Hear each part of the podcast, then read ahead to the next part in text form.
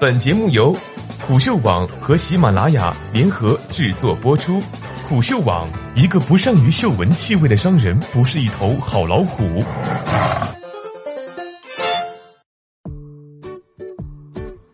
拿到 B 轮融资的效果，打算怎么花？作者：M.R. Puppy Bunny。效果文化又拿到钱了。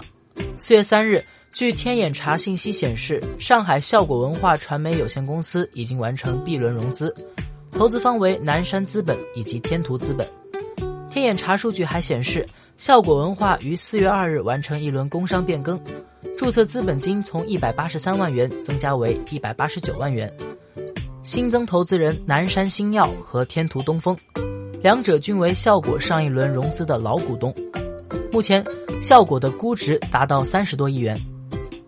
从公司对外公布的战略布局来看，这笔钱将花在网剧以及线下业务拓展。效果的难处，成立于二零一四年的效果文化因吐槽大会一炮而红。看完一期吐槽大会的王思聪曾这样感慨：“这是年轻人喜欢的喜剧表现形态，也是我看好的喜剧消费升级的方向。”二零一六年七月。效果文化获得来自王思聪的普思资本的天使轮融资。二零一七年四月，效果文化完成一点二亿元 A 轮融资。二零一七年五月，效果文化又宣布完成 A 加轮融资。彼时，效果文化融资总额已经超过两亿元，公司估值也达到十二亿元。脱口秀节目异军突起，但热闹之后，以吐槽大会为代表的言语类综艺进入瓶颈期。吐槽大会遭遇了从第一季到第三季的评价下滑，有观众这样评论：这个节目就是李诞的朋友圈，圈子越来越大，敢说的话就越来越少。除了明星产品吐槽大会，效果文化也进行了其他内容的尝试，包括推出了国内第一档美式脱口秀《今晚八零后脱口秀》，美式喜剧综艺秀《今夜百乐门》，以及线下体验式场景演出《扑哧开放麦》。等等，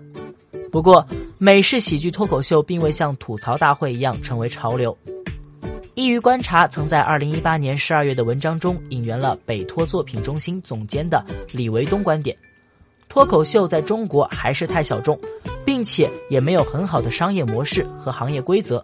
行业还处在摸索阶段。脱口秀帮助综艺成长，但形式比较单一。二零一八年三月，游族网络发公告称。拟以六百万元转让效果文化百分之一的股权，这也意味着效果文化的整体估值只有六亿元，与一年前的十二亿元估值相比缩水了整整一半。而效果的财务状况也因此被披露。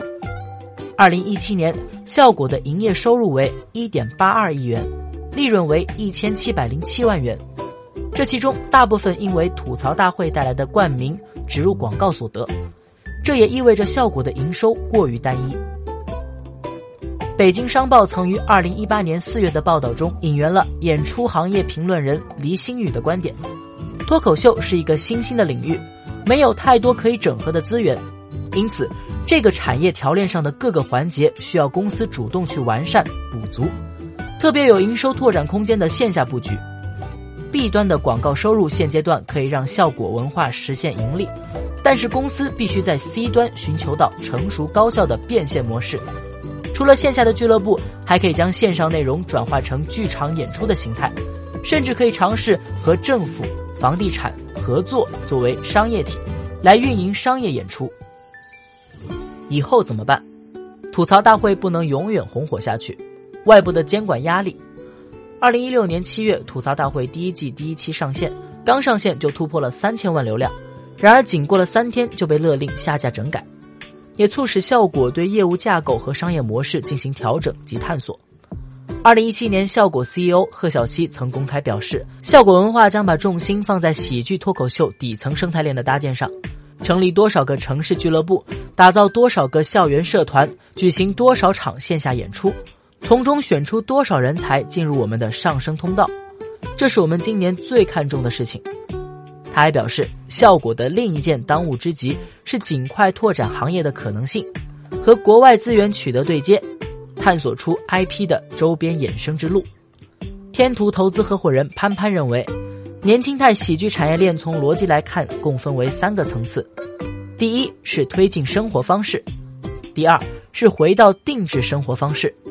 最后喜剧通过大量的视频、短视频、现场演出等形式，不断出现在年轻人的生活当中。从这三个层次入手，年轻态喜剧才能够破局升级。到了二零一八年十一月，贺小西向外界透露，效果文化的终极方向是一个年轻人加喜剧加生活方式的公司。言外之意，效果文化希望能够打造完整的喜剧产业链。线下是必不可少的一环，除了演出培训，也是一块重要的业务。二零一七年六月，效果文化的子公司校友文化成立。此公司在各地组建校园俱乐部、城市俱乐部，以挖掘脱口秀新人。效果旗下的扑哧学院专门负责培训新人，为节目输送人才。贺小西在今年三月二十九日的效果文化二零一九尝鲜发布会上宣布，二零一九年效果还将与摩登天空合作，打造集美食、喜剧、音乐为一体的新场地。线下固然重要，线上业务也不能丢。二零一八年十二月。贺小西向外界透露，目前最重要的研发项目就是情景喜剧，这部分内容将会在明年有大突破。二零一九年，效果将在网剧和短视频综艺两方面发力。贺小西在三月二十九日的发布会上表示，效果未来将会制作两档剧集，《欢迎下榻好莱坞》、《约会规则》，以及一档短视频综艺《你今天崩溃了吗》，但目前均未敲定播出平台。公司仍然保留了以前的节目。李诞作为发起人宣布，脱口秀大会第二季将于二零一九年第二季度强势回归，而吐槽大会第四季也将于二零一九年第四季度回归。至于网剧和短视频综艺是否能成为吐槽大会之后的新爆款，还需要时间验证。